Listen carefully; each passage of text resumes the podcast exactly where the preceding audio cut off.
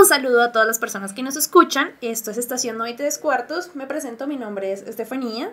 Todos me dicen Tefa y me acompañan dos señoritas. A mi lado derecho. Hola, mi nombre es Lucy. Y a mi lado izquierdo. Hola, mi nombre es Titania. Ambas conocidas en el bajo mundo como Sara y como Daniela. en el mundo, en el mundo mogol como Sara y Daniela. Bueno, eh, nos alegramos mucho de que nos estén escuchando hoy y queremos comentarles y de lo que vamos a tratar. Aunque por el título ya lo van a saber, este es el mes de julio. Muy bien, lo dije bien, he dicho junio durante semanas. Pero eh, es, el, es un mes dedicado definitivamente a la magia, ya que a final de este mes cumple no solo Harry Potter, sino su creadora, su creador, J.K. Rowling, eh, la escritora la que nos dio eh, puertas a este mundo mágico que varias personas nos interesa, nos apasiona, nos enamora.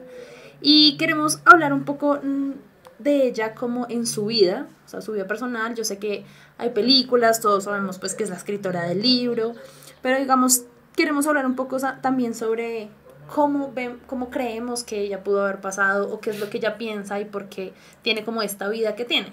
¿Por qué lo digo? Porque pues sabemos que ella tiene como grandes ingresos, pero no es una persona que se haya dedicado como a la excentricidad. Entonces, eh, algo también para resaltar es que el mes pasado podemos encontrar en las librerías eh, un libro que se llama Vivir bien la vida, ya había salido en inglés, pero desde el mes de junio lo podemos encontrar.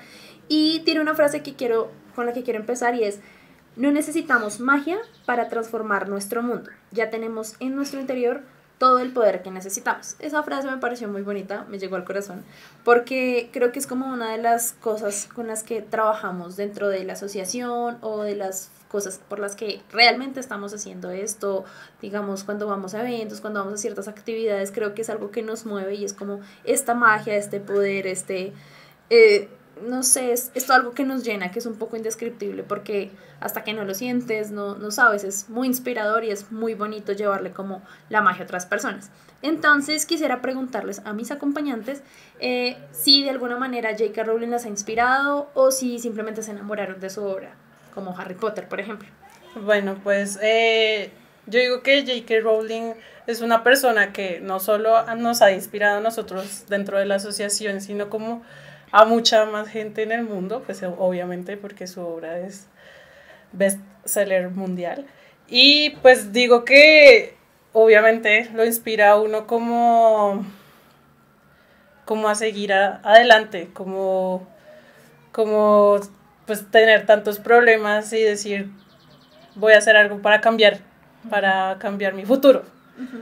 Eso a mí me inspira muchísimo.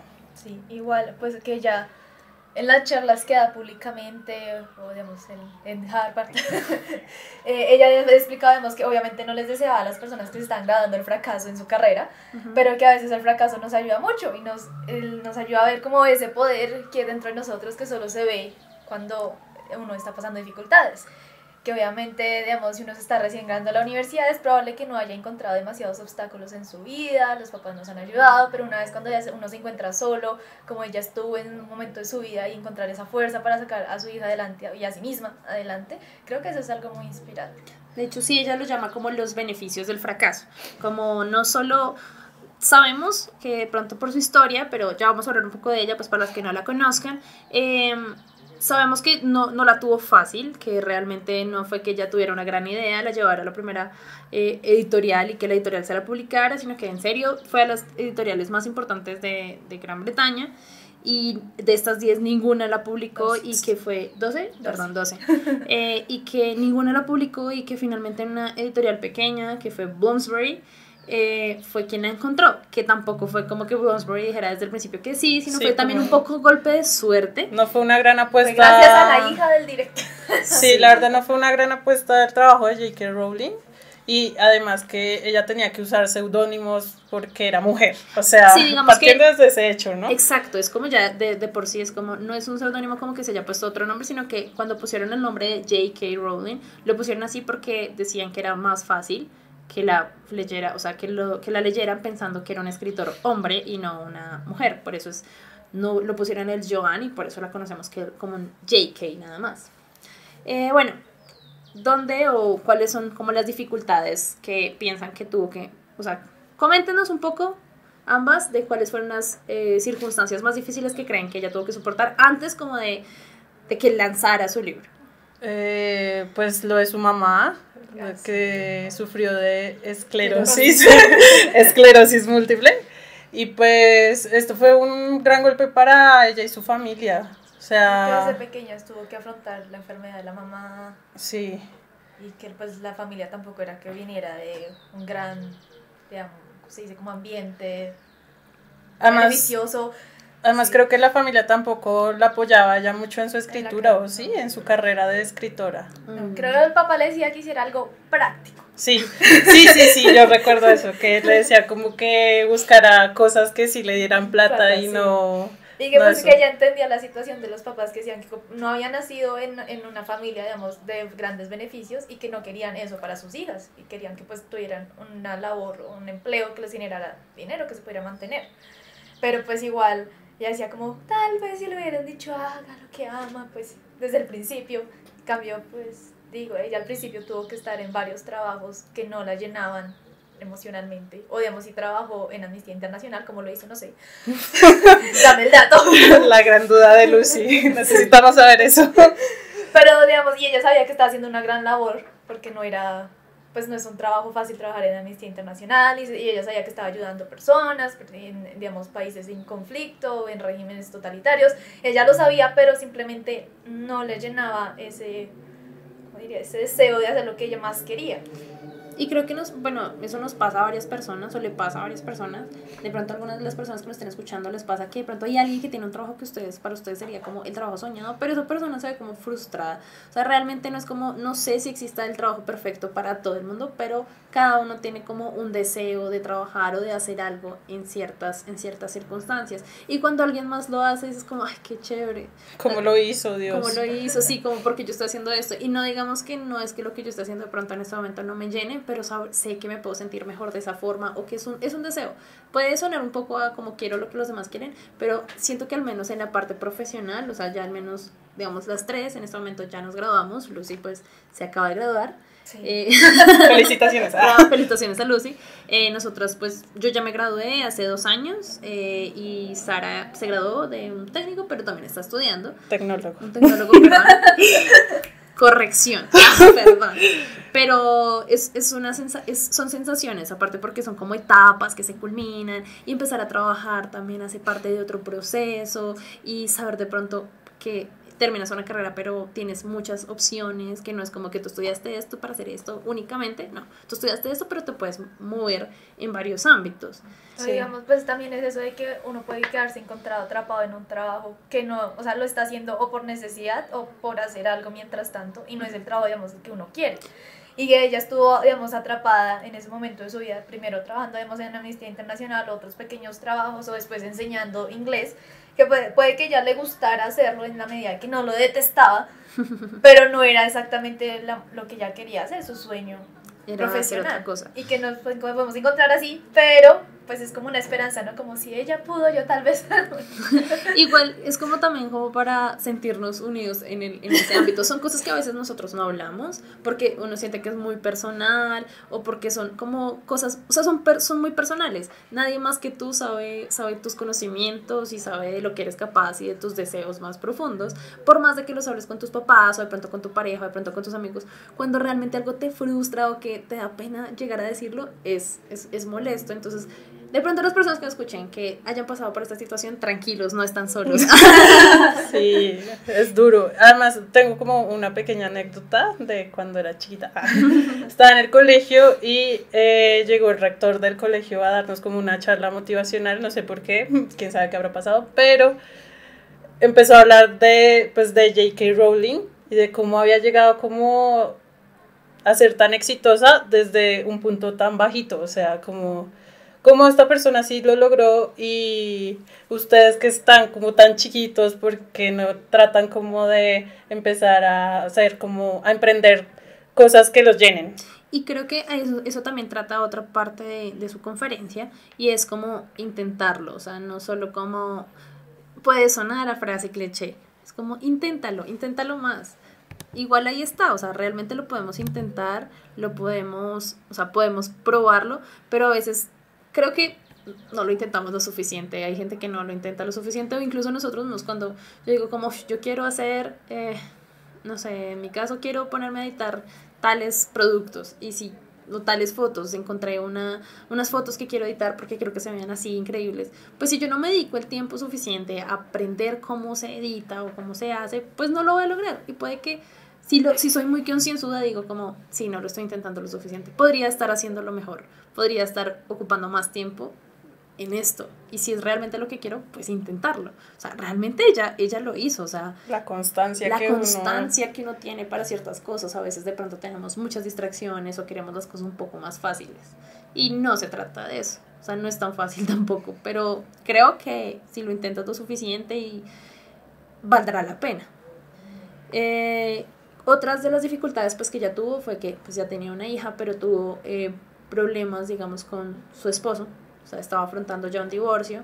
Eh, no solo por problemas como personales, sino también había un, un asunto como de maltrato hasta donde... Sí, un maltrato familiar.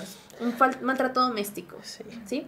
Sí. Eh, no se ha confirmado, pero la gente, la gente sospecha. la gente sospecha. De hecho, pues en su película... Sí. Pero pues digamos, como en las biografías como tal, porque la película no es una biografía autorizada, eh, ella nunca hace referencia estrictamente al, a que hubiera un maltrato, pero que pudo haber sucedido, o sea, hay como, ¿cómo se diría eso? Como da la... Un tinte. Un, tinte, pero nunca ha dicho, sí, eh, mi esposo me maltrataba. Pues es que igual puede ser que no sea como un maltrato muy explícito, como se pegó un puño en el ojo y me caí de la. y me pegué con el, picaporte, no, no sé, algo.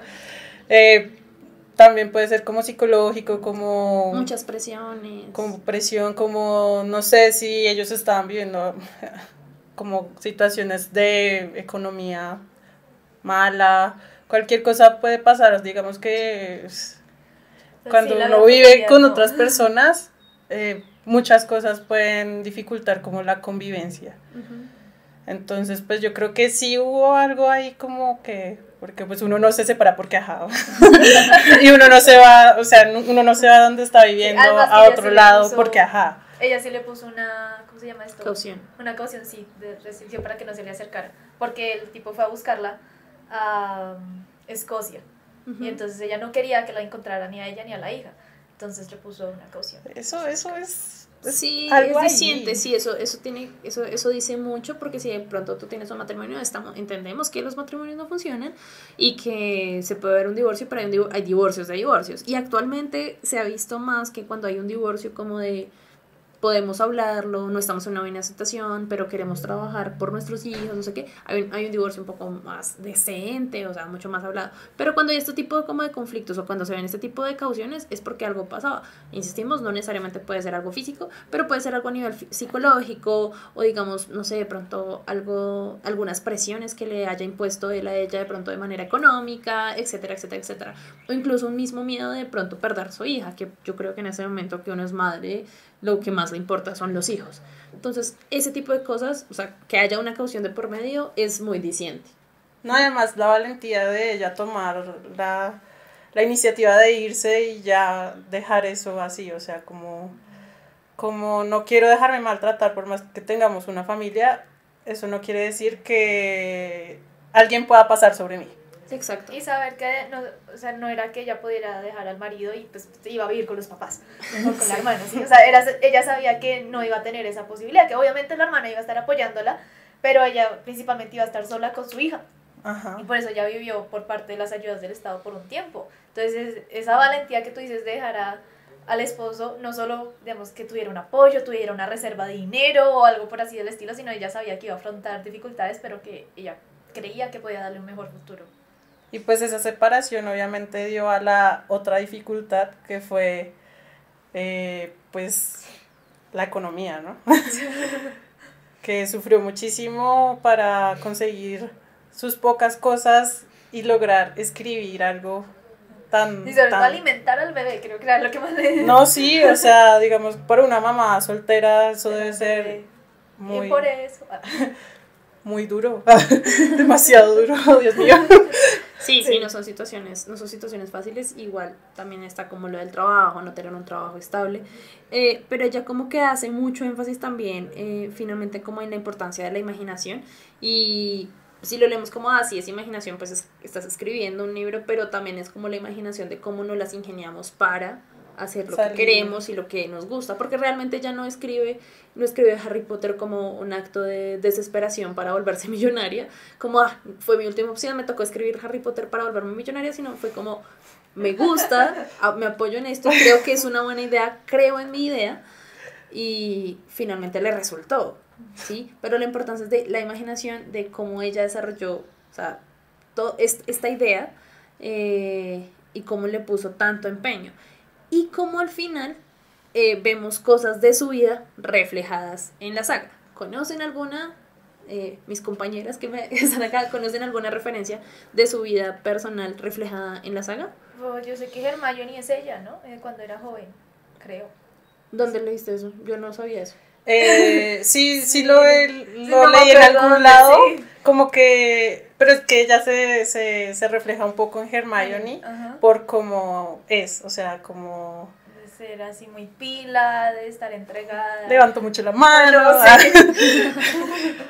Algo así, era más que todo lo que leí, pero no, no, no, no me acuerdo en dónde. Exactamente la fuente, no, sé.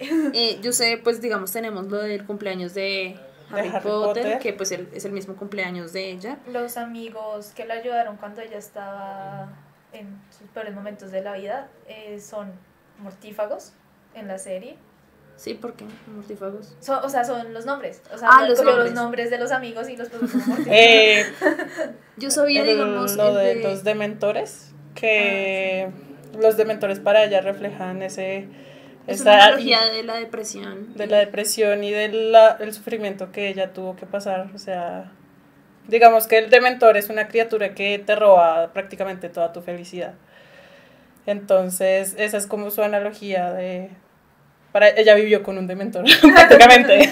Es, es, sí, esa, esa, analogía de hecho me parece muy fuerte, pues porque eh, las personas que conocemos el mundo de Harry Potter creo que un dementor, aunque no lo vemos en primera vista como algo muy peligroso, inminente, no es un peligro inminente, no es como cuando te encuentras con un basilisco, pero es, un, es un peligro latente, es, es algo que está ahí, que te está rondando, que, que es muy frío, y cuando leemos esas palabras en, en, en su obra, llegan, se ve todo muy gris. Entonces, ¿cómo tuviste que vivir, qué tuviste que pasar para que puedas crear esto que, que, te, que roba la felicidad de las personas? Es, es como un peligro latente, como algo que nos acompaña y que hiela la sangre, como que el beso del dementor, que finalmente es lo que te, quita tu, alma. Quita tu alma. Y, no, y, y dice cómo te quita tu alma como como si te robara algo muy esencial de ti, no como si te matara, no sé, por eso, por eso me refiero al, al, peligro inminente, o sea, te roba el alma, algo que, que puede hacer perder tu esencia.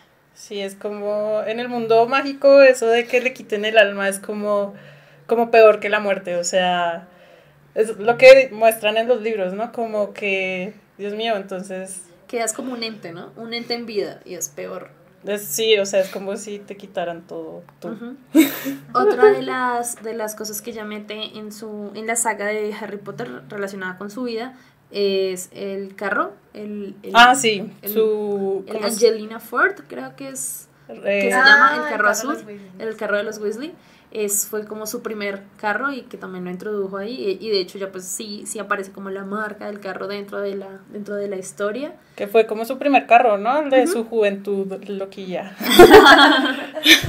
Ese fue como su primer carro. Otra de las cosas es como los personajes.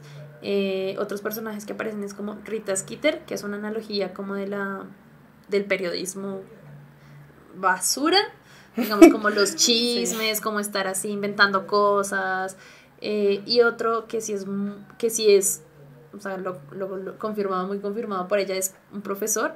Es un profesor de química que ella tuvo en la, en, el, en la escuela y físicamente es muy, muy, muy similar a como ella lo... O sea, es es, es describir a Severus Snape, pues, que es el profesor de pociones. Ese tipo de, de, cosas, de paralelos, me parecen bien interesantes, como que le da vida vida a su, a su historia.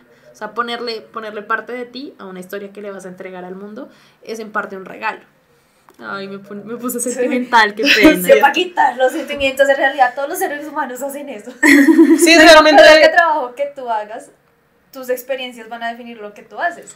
Siempre va a estar como ese sello personal de cada De uno. cada Digamos, persona, en, sí. en, en mis ilustraciones, por ejemplo, yo siempre le pongo algo mío, o sea, no está muy implícito a veces, pero por lo general uno siempre le pone como el sello, eso es de esta persona. Uno ya sabe como, como la esencia de cada persona. Y En todo. sí, en todo. Y pues como ella tuvo como su, su obra maestra muy larga, pues supongo que tenía que meterle muchas cosas de su vida. Ok. Creo que también igual cuidó, mucho su, su historia en el hecho de que en serio había muchas posibilidades de que le, de que le quitaran su obra, o sea, ya después de que ella escribe, de que Harry Potter es, es famoso, eh, varias, eh, varias empresas cinematográficas intentaron eh, acceder a ella y decirle como, bueno, que no sé hacer la película, etcétera, etcétera, pero no fue tan fácil, no fue como que ella dijera, listo, ya, ya hice lo que quería, sino, esto es mi hijo, esto es Ujú. lo que yo quiero, y No lo fue- soltó. No lo soltó. Entonces fue como tres años aproximadamente hablando con, con Warner para poder ponerse de acuerdo y que todo lo que y el contrato fuera tan específico para que ella pudiera para que no lo perdiera. Una de las cosas muy inteligente es como las ganancias a perpetuidad, porque en serio ya va a poder seguir ganando dinero por sus libros y por sus películas, aún después de que esté muerta. Es como, no es tan fácil. Hay gente que simplemente como vende su libro y pues la- la- Ujú. la- el, cine, el cine hace lo que quiere hacer y ella no, ella puede tomar decisiones de absolutamente todo lo que tenga la marca Harry Potter. Actualmente es la obra, eh, los parques, eh, las películas que se siguen vendiendo, todo el material de Harry Potter que se sigue vendiendo, como varitas, túnicas, todo lo que se vende en el parque y por internet. Ella tiene regalías de todo todo. eso, porque es mucho dinero. De hecho, es como la única que ha logrado eso, o sea, como que su obra sigue siendo de ella. Porque, digamos, otro autor que se llama Rick Riordan, que es el de Percy Jackson, Ujú. Eh, mucha gente le pregunta como, oye, ¿por qué no, no haces algo por tu obra? ¿Por qué no le dices a 20th Century Fox que te la devuelvan? Sí. no es tan fácil, o sea, no es algo tan fácil. Y él escribe como, conozco que solo hay una persona que tiene todo el derecho sobre su obra y esa es J.K. Rowling. Él sea, lo dice, él lo reconoce. Él, él dice eso, como es tan complicado para un autor lograr eso que la única que lo ha hecho así tan, tan específicamente es J.K. Rowling. Es que no, no debe ser tampoco fácil como negociar eso porque es como un... Es una apuesta, es una apuesta complicada, digamos así como para su momento fue para, para la editorial, pues para las, para los, para, para esas empresas cinematográficas también es un presupuesto, es dinero, es saber si sí o si no funcionar. Y otro golpe de suerte entonces de J.K. Rowling que tuviera la, la oportunidad. Probablemente si no lo hubieran insistido, no tendríamos a Harry Potter en los cines, en la pantalla grande. Pero se los dio, se nos dio, se nos dio. Es que creo que era tan exitoso que no podían dejar ir esa, esa gran, gran apuesta. Sí, o sea, yo creo que por eso fue que lo logró ella, o sea, y también ella pararse en las pestañas y decir, no, de verdad, esto es mío y no lo voy a dejar ir tan fácil. Eso me parece también como, como una gran fuerza que tiene alguien de decir, de verdad, no pasen sobre mí, es mío, fin.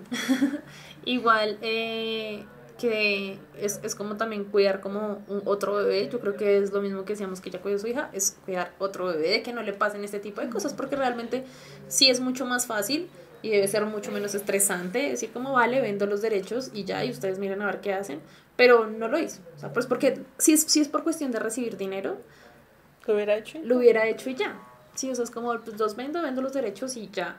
Pero no se trata pues solo de eso.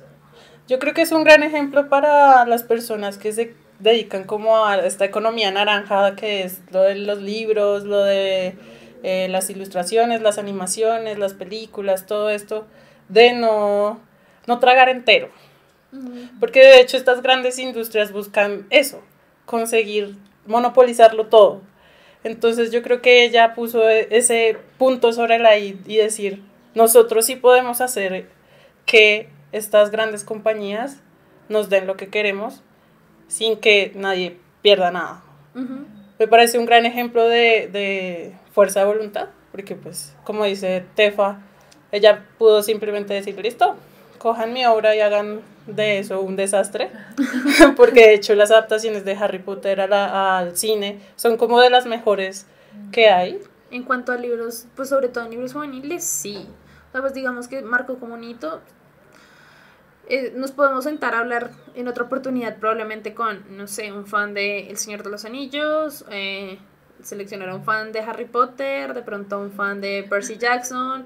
En ese momento, bueno, no hay película, pero hay serie de Shadowhunters y decir como... Hay una película. Sí, ah, bueno, sí, o lo sí. olvidé, creo que la olvidé porque, Porque es muy demasiado mala. mala. La, la borré de mi base de datos, es muy mala. Esa película Sí, sí. nunca pasó. Pues podemos dejar como ese tema para, para otro capítulo, porque sí, sí hay Se te la para cortar al- alrededor. de, Eh, de eso. Y enlazándolo con el tema como del dinero, eh, JK, pues en su momento, es que no estoy muy segura como de datos actuales, pero fue como más rica que la misma reina. Ujú. Y De hecho ya sigue. creo como que, que siendo- sigue siendo como de las Pero es mujeres. que ella, o sea, no sé, Ella como dona. ella, ella dona todo, muchas cosas para muchas fundaciones. Pero eso la hace aún más rica. Sí, o sea, ella como que se vuelve billonaria y luego dona todo y vuelve. y vuelve otra vez. sigue siendo, digamos, de las mujeres más ricas del mundo. Y es, está el asunto como de que ella, por, por un lado, el asunto de que ella como que no se ha, ha volcado como a la vida ostentosa, ¿sí? Teniendo la oportunidad. Entonces, en entonces por eso mucha gente, me, me parece curioso porque dicen que mucha gente que cuando está con el dinero pues se vuelve viciada, Sí. no sé qué, y pues que uno relaciona, no, eso es dinero, eso es la perdición y que se van a volver, no sé, drogadictos o qué, pero de hecho ella lo que ha hecho es vivir pues muy humildemente, que ella no está y no quiere, digamos, gastar Muy bajo perfil. es muy bajo perfil, pero, o sea, en su ropa, o sea, ella podría comprar el, me- el vestido más caro y dice como yo, ¿para qué voy a comprar eso? O sea, yo, ¿para qué me voy a gastar tanto dinero? O sea, dice que como que sus cosas, como que su, su capricho, lo que, lo que hablábamos de su capricho más grande fue como eh, un reloj Gucci de 300 libras, sí, pero yo no voy a pagar más de, o sea, más libras, existen sí, hay relojes, zapatos, bolsos, vestidos que cuestan miles de libras, o miles de dólares, lo que sea. Es mucho dinero y yo dice como, no porque no lo necesito y, se ha dedicado como a eso. Yo es- está en una vida muy cómoda, evidentemente creo que cualquier persona que tenga las, las posibilidades de tener una vida tranquila en un lugar muy bonito, cómodo, dándole todo lo que necesita su familia, lo haría, pero no lo ha hecho de una manera como tan ostentosa, que se salga como que llame la atención por eso, que, que haya sido como víctima de escándalos, pongámoslo entre comillas, como de, ay, la J.K. Rowling se compró el palacio, de-". no. Sí, vive en de una mansión. Buckingham, imagínense.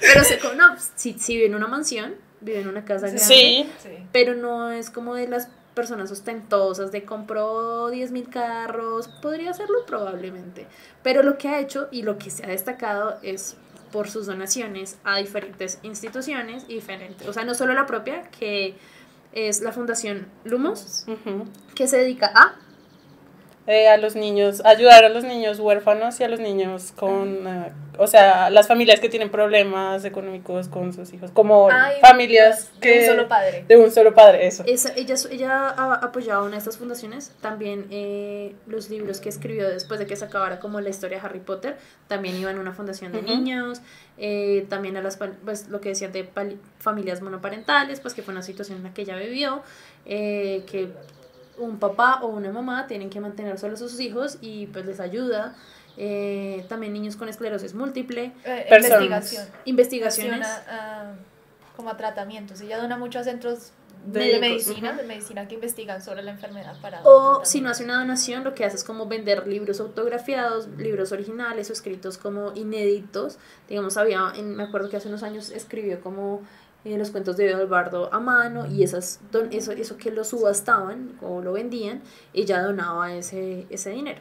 Creo que también es algo muy bonito. eh, no todo el mundo se dedica a eso o le presta tanta atención, teniendo las posibilidades, ¿sí? Sí, ella como que siente que no necesita gastar dinero en cosas como muy lujosas porque ¿para qué? Listo, ahora tengo una pregunta. Si ustedes tuvieran el dinero que tiene J.K. Rowling, sinceramente, ah, bueno, digo, no sé si J.K. Rowling, pero si tuvieran como mucho dinero y tuvieran como, este, saben que de aquí a que se mueran van a estar bien y, se, y van a vivir tranquilas, sin ninguna necesidad, tanto ustedes como su familia, ¿sí? ¿Ustedes creen que estarían pensando en, en este tipo de cosas o en que creen que ganarían el dinero, en gastarían el dinero o creen que tendrían un capricho muy grande que dicen, no, primero gasto esto y después miro qué hago por la sociedad? Pues mi capricho siempre ha sido tener una biblioteca muy grande. Pero vemos que eso ya, lo- ya está cubierto. Yo diría que yo no haría como a animalitos o perritos. Yo también pensé lo mismo. y, y pues fundaciones de cuidado de medio ambiente. Sí. Que eso es lo que a mí me interesa. No es que los niños y con esclerosis no sean importantes, sí, son muy importantes. Pero pues lo mío siempre ha sido como más cuidar a los animales, el medio ambiente. y, yo donaría a ese tipo de fundaciones. Ok, ¿algún otro capricho así como ostentoso? Sí, un Porsche. Bueno, yo capricho ostentoso, así que diga, necesito algo físico, no, sino más que todo ir a Japón. no, ese es mi Ah, capricho. como viajo, tu capricho ostentoso. Sí, sí, y ir al parque de los estudios Ghibli, ese es mi capricho ostentoso más. Más. Pero igual, yo sé que eso, si fuera millonaria, eso no costaría mucho. Quiero, vale. quiero aclarar qué pasó acá. Pues Lucy eh, conoció Japón hace cuánto? Tres años, uy, tres años. Está triste porque hace tres años estuvo en Japón. Pues ella estuvo un tiempo estudiando en Japón y pues tuvo la oportunidad de conocer eh. Japón y el museo y bueno, varias cosas que nosotros queremos hacer y no hemos podido, por eso los pongo en contexto y es como, vamos a golpearla cuando acabe el podcast. No, no. Y digamos que me gustaría, si estoy de la mano con Lucy, de ayudar como a los animales y al tema del medio ambiente. Pero también me gusta mucho el tema de la educación. Hmm, Eso, por ese lado, yo también voy. Más que todo educación de niños de bajos recursos. Eso me parece muy importante porque son los niños como más vulnerables de entrar en una vida como muy complicada. Ok, a mí me pasa algo muy, muy parecido relacionado como con, con la educación.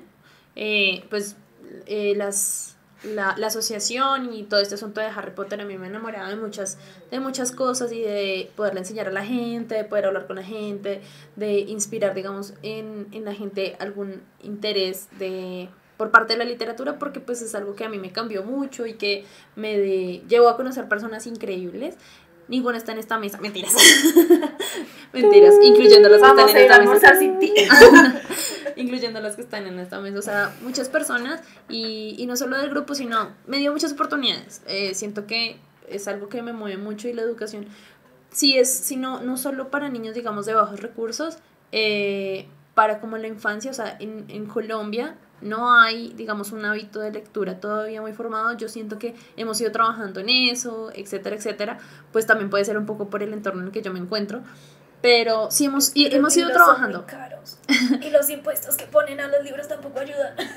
O sea, y sí, los, los impuestos no ayudan. Bueno, igual nu- nuestra economía en Colombia en Es general no. complicado. Y no, y no ayuda. O sea, realmente la economía o, o los, el interés, el interés en general en Colombia relacionado con la educación es bastante bajo.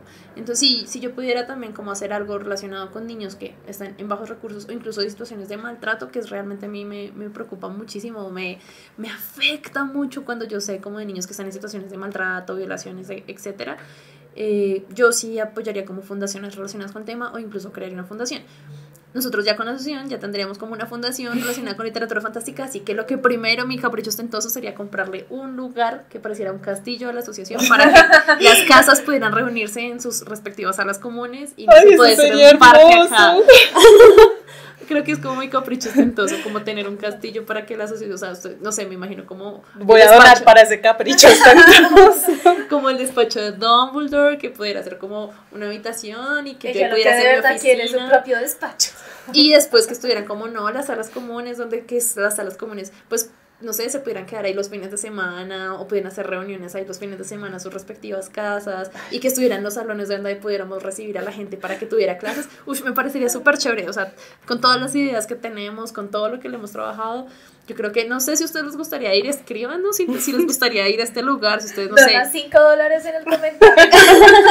Uy, sería A la cuenta número. Sería muy chévere un lugar donde pudiera ir el fin de semana, como, uy, este fin de semana tengo clase de pociones. Y es como, uy, sí, me voy a clase de pociones. Ah, sería Que chéverísimo. vamos a hacer Sí. una vaca por la asociación. Sí, qué bonito suena eso. Estoy así súper emocionada. Ojalá se cumpla algún día. Ah. Vamos a volver al tema de J.K. Rowling, qué pena. Nos, nos No, pero mucho. digamos que este tema también tiene ¿Qué va de la mano con ella porque pues es como lo que ella inspira, ¿no? Como las aspiraciones que todos tenemos a raíz de conocer su vida y su obra. Eso es bello. Eh, en parte, digamos, de la obra como de datos curiosos, de pronto soltemos como algún, algunos datos curiosos que tengamos relacionados con J.K. Rowling. Eh, para las personas que de pronto no lo sepan o no sepan mucho, bueno, está la película, que pueden verla, la película se llama, ¿me recuerdas el nombre, por favor? Eh, de Magic Beyond Words. Eso Magic O magia más allá de las palabras Sí, sí, sí. en españolete.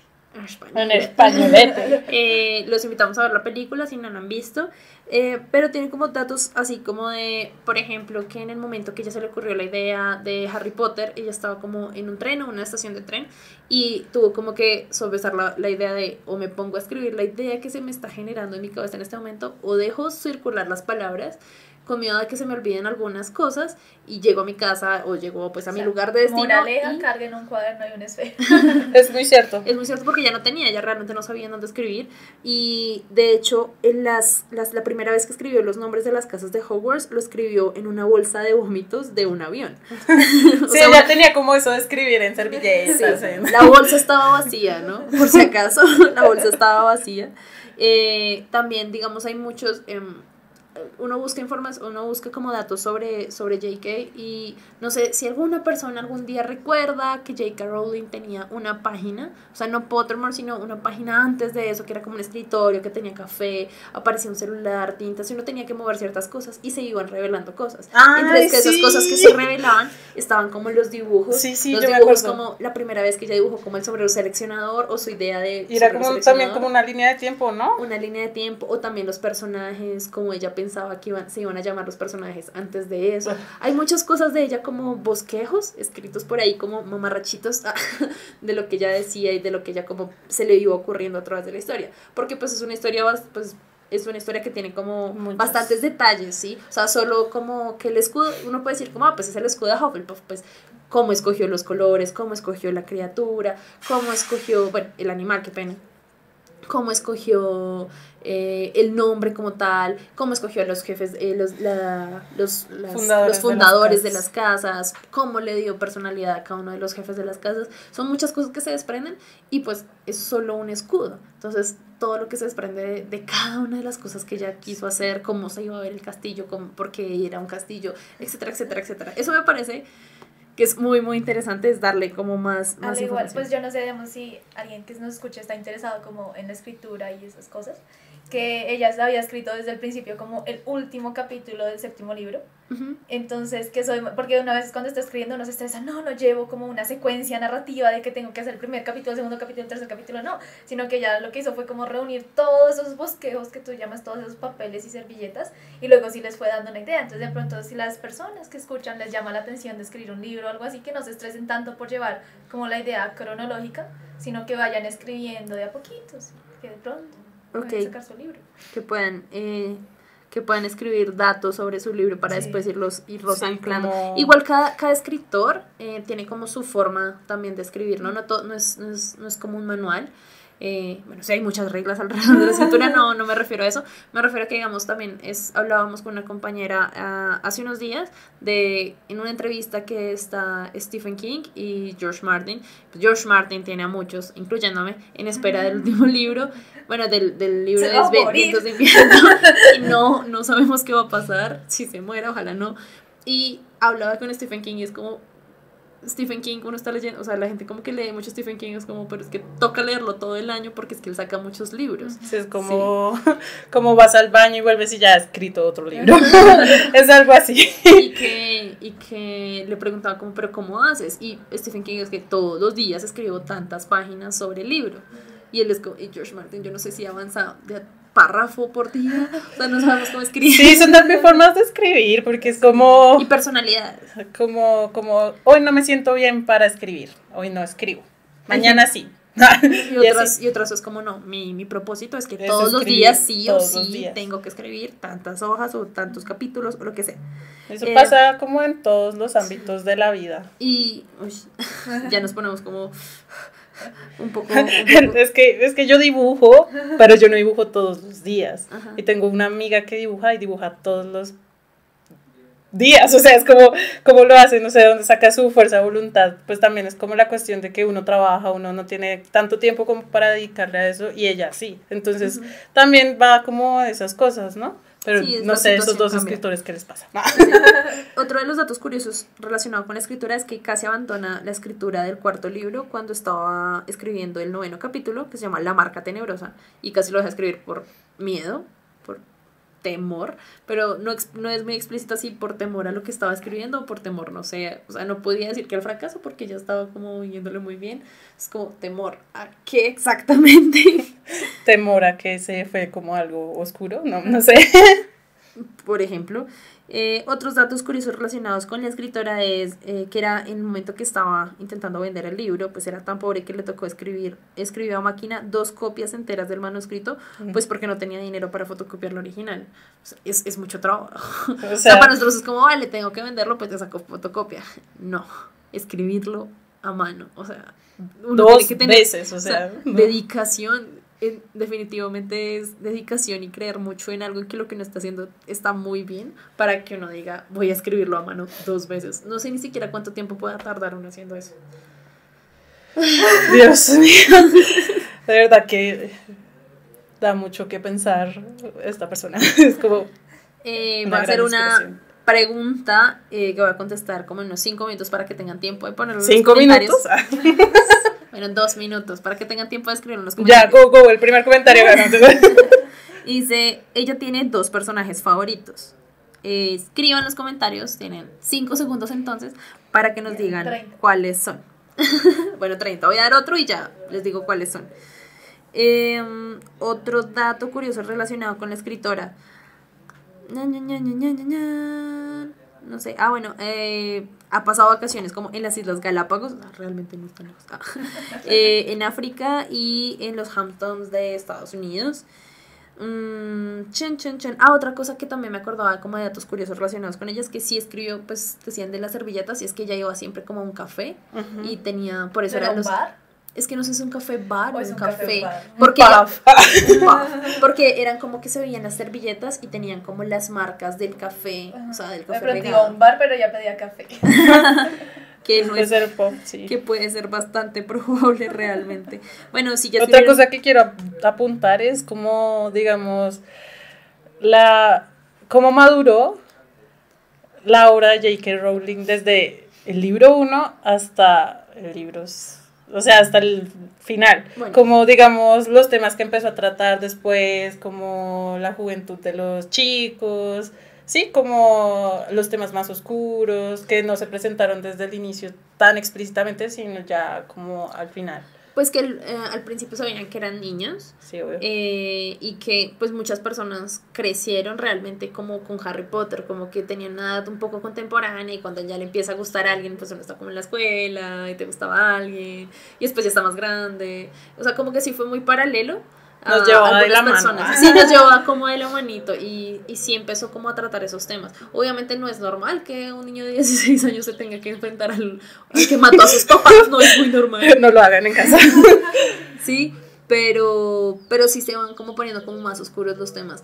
Eh, y, y no, si comparamos, no sé si tanto el séptimo libro, porque es que el séptimo libro es creo que es muy emocionante para las personas, pero si lo comparamos con el sexto, por ejemplo, el sexto es supremamente denso en cuanto a información porque es que nos da como toda la vida, y de hecho es uno de mis favoritos porque en serio da toda la vida, o sea, más información relacionada con el, es que el, tenebroso. libro es como, como un flashback de todo lo que pasó antes de que Harry naciera, de por qué, por qué pasó todo esto del señor tenebroso. Igual le da como un una vida al villano, no es como... Sí, eso también. Voldemort fue malo y ya es como un mago nació malo. Nació malo, fin, sí. Y, y, no tenía nariz, fin. No, es como porque, o sea, porque es así, porque creció como un niño que tenía como, sí, realmente un- ciertos problemas, eh, pues con su infancia, su relación con su madre, es, es la creación de un amor falso. Falso, es sí. como- Es- no, es, no, es, hijo del amor, no es hijo de la pasión como- ni siquiera. como de un artificial. descache. Ah, no es hijo de un descache. No, es como artificial, es como forzar a la vida. noche de rumba. Es que al menos la noche de rumbo la, la disfruta, ¿sí? O sea, los, los, los, los hijos, los hijos de, de, de descaches, perdón, pero pues al menos fue fruto de la pasión del momento, de algo, alcohol. mientras que Es, fue un amor falso, fue algo que un no. capricho, un, un Fue como todo lo malo reunido. sí. Sí, es como la obsesión, el capricho, el ya- odio, la desesperación. Y que ya tu familia venía como con ciertas cositas en la cabeza un poco Ush. destartaladas, como tu tío ha tenido problemas, la familia. De, hablamos como de por qué lo sangre pura, eh, o sea, una familia sangre pura porque terminó como en la inmundicia, o sea, no significa, si, si vamos como a esto, que todas las personas dicen como, ay, sangre pura, maldita sangre sucia, es como, eres sangre pura, pero mira lo bajo que cayó tu familia, sangre pura, porque no logró nada. O sea, tu hija tenía miedo de desarrollar sus poderes, o sea, que la consideraron squib y las maltratabas, y tú eras un poco loco, y tu otro hijo también estaba loco, y maltrataba a los moguls porque, ajá, es- o sea, también puede ser como eso, digamos, esa cultura de la celebridad y el derroche, que digamos, todas las, generalmente las familias sangres puras eran millonarias o ricas en cierta forma, y que están tan acostumbradas a derrochar la plata y a derrochar lo que tienen porque van a pensar que siempre lo van a tener, y entonces terminan como terminaron los Gaunt. Yo no sé si realmente fue un derroche porque no sé si es que ellos tenían dinero y de un momento a otro lo gastaron. Siento que es como No, ellos poner, como poner, tal, no, siento fue que es... todo siglos de derroche, no solo ellos, ¿sí? Ah, ok. Porque ellos son descendientes, Des- descendientes de... de- Sí, son descendientes de Salazar de Tenin, pero no sé si es que tenemos como metido en la cabeza que los sangre pura todos eran, eh, todos tenían Dinero. dinero. Y no es así. Pues si vamos como. Bueno, los Weasley son sangre pura.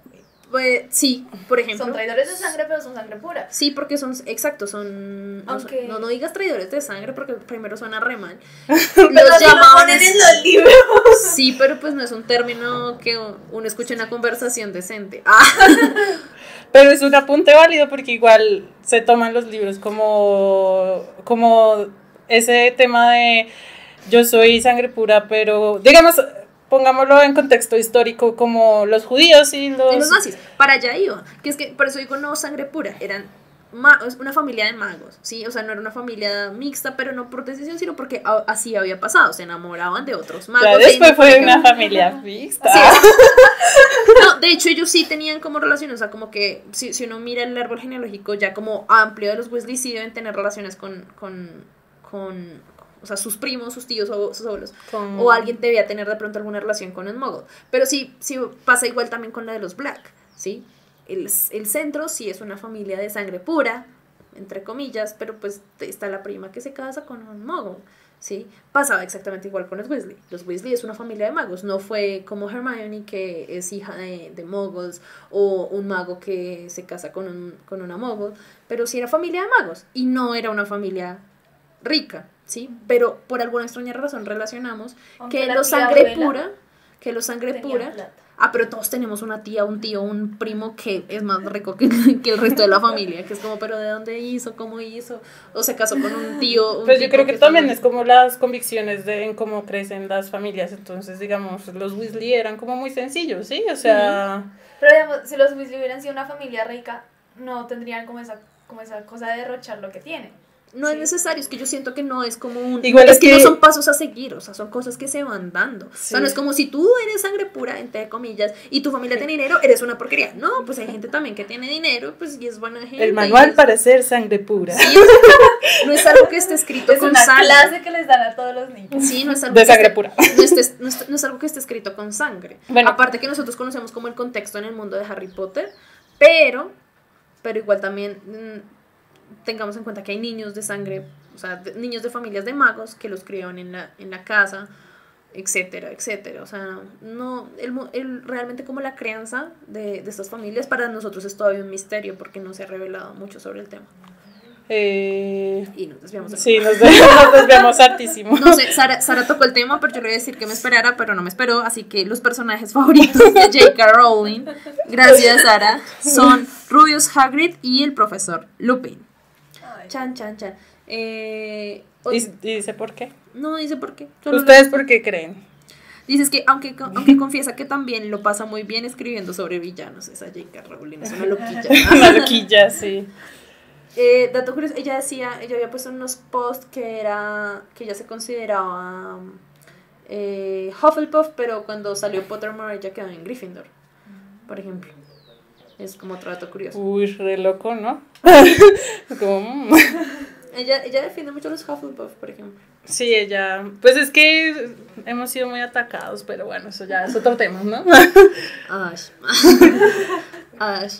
Yo creo que igual es como una persona que pudo como cumplir varias, varias metas. No sé si, si igual fueron cre- cre- o sea, saliendo más metas alrededor como de, de su vida después de, de Harry Potter. Porque ya en un punto dijo que no iba a volver a escribir más como de, de Harry Potter. Y Así salió- como, ese como fue como un drama ahí rarito. que yo dijo, no voy a escribir más de Harry Potter. Y todos, después necesito un libro. Y fue como, no, ¿por qué? Y después fue como eh, eh, Harry Potter, el niño maldito. Y pues hay gente que no le gusta. Y Pero pues no es lo que no es de ella, ella propio. No es de ella sola, pero sí es basa, sí, sí, sí hace parte de, de- Del mundo. O sea, ella, sea, ella se aceptó aportó. la historia más que haberla escrito ella. La escribieron fueron dos personas. Estoy que un no poco su confundida al respecto. O sea, creo que ella lo que otras personas, digamos, llamarle entre comillas fanfic que escribieron y que querían hacer una obra de teatro. Y ella les dio el sello de aprobación. No, no es una historia escrita por ella. Pero digamos, eso ya ha pasado con otros autores. Hay un autor, no me acuerdo si es español, y escribió como también historias detrás, o sea, como, lo, como los... Eran historias más como policíacas de... Del mundo mágico. del de los hijos de Harry Potter. Entonces no sé si está relacionado con eso realmente. Hay otro autor también que escribió sobre los hijos de Harry Potter, más como de Albus. No, primero. Primero de James y luego sí de Albus y como toda la historia en, en Hogwarts. Ellos como la vivieron así más o menos. Pero tampoco es... Ella, ella como que lo probó, pero pues no, es algo así como muy conocido. Yo los leí y ya no me acuerdo porque fue hace demasiado tiempo. Creo que ella sí, en, en cuanto a ese tipo de cosas, sí ha dado como a los fans como la oportunidad de escribir cosas. Si la comparamos con otros escritores como George Martin, George Martin odia que escriban fanfics sobre, sobre Juego de Tronos. Eh, de hecho, yo no soy de las personas más amantes a los fanfic, pero sí sé y he leído un par que son bastante buenos. Los que, lo que pasa es que a veces los fanfic como que le dan la opción a- al fan de, de volver todo un desmadre y es como que rompen las reglas o se involucran tanto en la historia que es como, pero eso no tiene sentido y por qué estás ahí. Mientras que los que más me gustan es como la posibilidad de, de, de encontrar los hijos de Harry Potter o de otras historias que pudieron funcionar en ese mundo sin que afecte como todo el panorama en general. Sí, digamos Sí. el que leí, sí es como bien, bien aterrizado como en el mundo de Harry Potter y me pareció muy chévere la inclusión de un personaje de Estados Unidos que venía a intercambio a Hogwarts. Eso me pareció genial. To- eh, yo creo que en la descripción les dejamos los nombres de estos, estos fanfics porque ahorita se me pasa, la verdad, no, no, no me acuerdo. Y para que los lean y nos comenten cómo ustedes qué opinan a- acerca de esto y de la inspiración que nos trae J.K. Rowling. Ay, nos pusimos otras sentimentales. ¿no? eh, ¿Qué más podemos hablar relacionados de Harry Potter y J.K. Rowling? Pues de J.K. Rowling, de que ella ha escrito con seudónimos. O sea, Ah, que ella sí. no quería que la relacionaran con Harry Potter o tenía como ese Sí, ella tiene otros libros. otros libros y que ella quería escribirlos como aparte, que o sea que no tuviera como ese prejuicio de que ah, es la escritoria de Harry Potter, entonces creó otro nombre, ¿cómo se llama? Robert Gal Galbraith. Algo así, Galbraith. y tiene tres libros. Tiene de, The Cuckoo's Calling, eh, de Silkworm, eh, Carol of Evil. Sí, y que son como de son como policíacos, ¿no? Son Sí, como son- de misterio, Son de misterio, sí. Por si les llama la atención. Al igual ella ha escrito el que nombró Tefa Sí, son algo así como de, de policíaco, con de, misterio, de de investigación. detectives. Sí, eso, detectives. Detectives.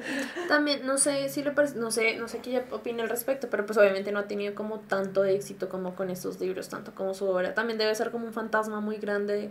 eh, Una sombra muy grande, o sombra- sea, una sombra muy grande. O sea, es que J.K. Rowling fue como, eh, J.K. Rowling, el mundo de Harry Potter fue como su gran boom y, y de pronto decir como quiero hacer otra cosa, ya no quiero ser más la escritora de Harry Potter, no sé, no sé qué tanto, qué tanto le funcione. Yo sé que digamos a, a algunas personas eh, les pasó mucho, eh, a los actores, a algunas personas, qué pena, eh, a- a Daniel Radcliffe sí le pasó y es como que él no quería hacer más cosas relacionadas con, con Harry Potter, ¿sí? Y que él sí quería como que lo sacaran mucho de... O sea, que, que realmente lo desvincularan. Sí, porque uno veía como películas de, de él y era como, ay, Harry, Harry Potter. Potter. Y uno es como, "Ay, otra vez no. Mm, sí, sí, lo- de hecho creo que él fue de los que siento por alguna extraña razón que él fue el de los que más le costó, porque yo vi a Emma Watson en, en la actuación, en, ella hizo una pequeña aparición en eh, una semana con Marilyn, creo que es eh, Ah, esa película, sí, sí. Y yo no veía a, A a Hermione. Hermione, y cuando salió, pues obviamente es que su- se, se cortó el cabello, bueno, vale, listo, lo entiendo, pero eh, apareció en... Las ventajas, Las ventajas de ser invisible. invisible. No vi a, a Sí, yo Hermione creo que también es como algo profesional, como decir que uno tiene muchas facetas. Sí, una habilidad de, de actuación, es decir, ya no voy a hacer esta, no voy a ser Hermione, tengo otro papel, entonces voy a desempeñar ese papel. Porque digamos, uno está viendo La Mujer de Negro que pone en las películas de Daniel Radcliffe y uno es como, Harry, saca tu varita.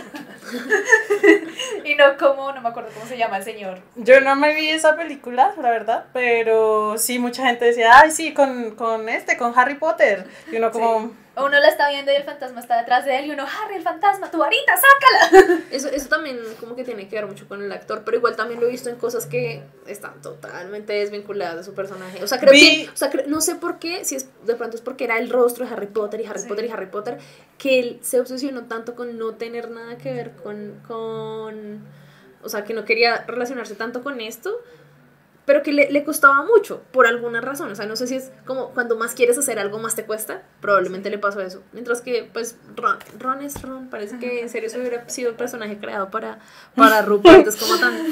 No importa. Eh, pero, digamos, él, yo lo vi en Horns. Es otra película donde, pues, es, claro, es que está revuelto nada, ojeroso. Es, es otra personalidad. Eh, en la película de. yo vi otra que se llama What If. Hay una serie también. que es una comedia romántica.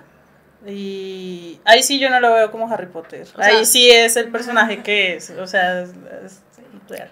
Igual, insisto, creo que ninguno le dio como. O sea, no es que les haya ido mal, solo que, insisto, Harry Potter fue como un fenómeno. Y tanto a J.K. como de pronto los actores. Los esos actores mucho. niños, ¿no? Esos actores niños, porque pues. Lo- Los el- los personajes como que hicieron de Voldemort, de los el actor que hace de Lucius, ya son actores de recorrido, Maggie Smith, o sea, han estado en muchas otras cosas y, y, pues para ellos es mucho más fácil.